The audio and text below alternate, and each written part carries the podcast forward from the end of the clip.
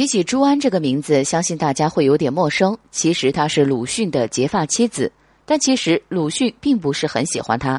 第一个原因是因为二人是包办婚姻，鲁迅是反封建的人，但为了孝顺自己的母亲，就同意了这桩婚事。第二个原因就是朱安长得并不好看。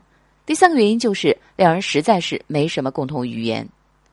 不过朱安嫁给鲁迅，她并没有认命。这个期间，她一直都在争取和鲁迅的爱情。但还没等他努力的时候，就已经失败了。在鲁迅刚刚回国期间，朱安特别推荐了他一种点心，这个点心的味道非常好，但这个点心是日本才有的。鲁迅看过之后很不高兴。朱安明明没有去过日本，他是怎么有这个点心的呢？这明显就是朱安在撒谎。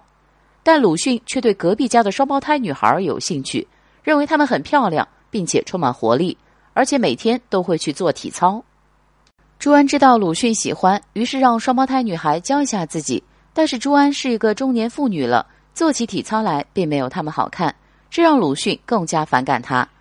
朱安对鲁迅的爱情，就像张爱玲所写的，尊严都低到了尘埃里，可就是得不到丈夫的喜欢。其实这也不能全怪鲁迅，鲁迅不会因为博取同情而喜欢她，而朱安为鲁迅所做的事情，他都看在了眼里。在鲁迅的眼里，朱安只不过是他能出去炫耀一下的工具罢了。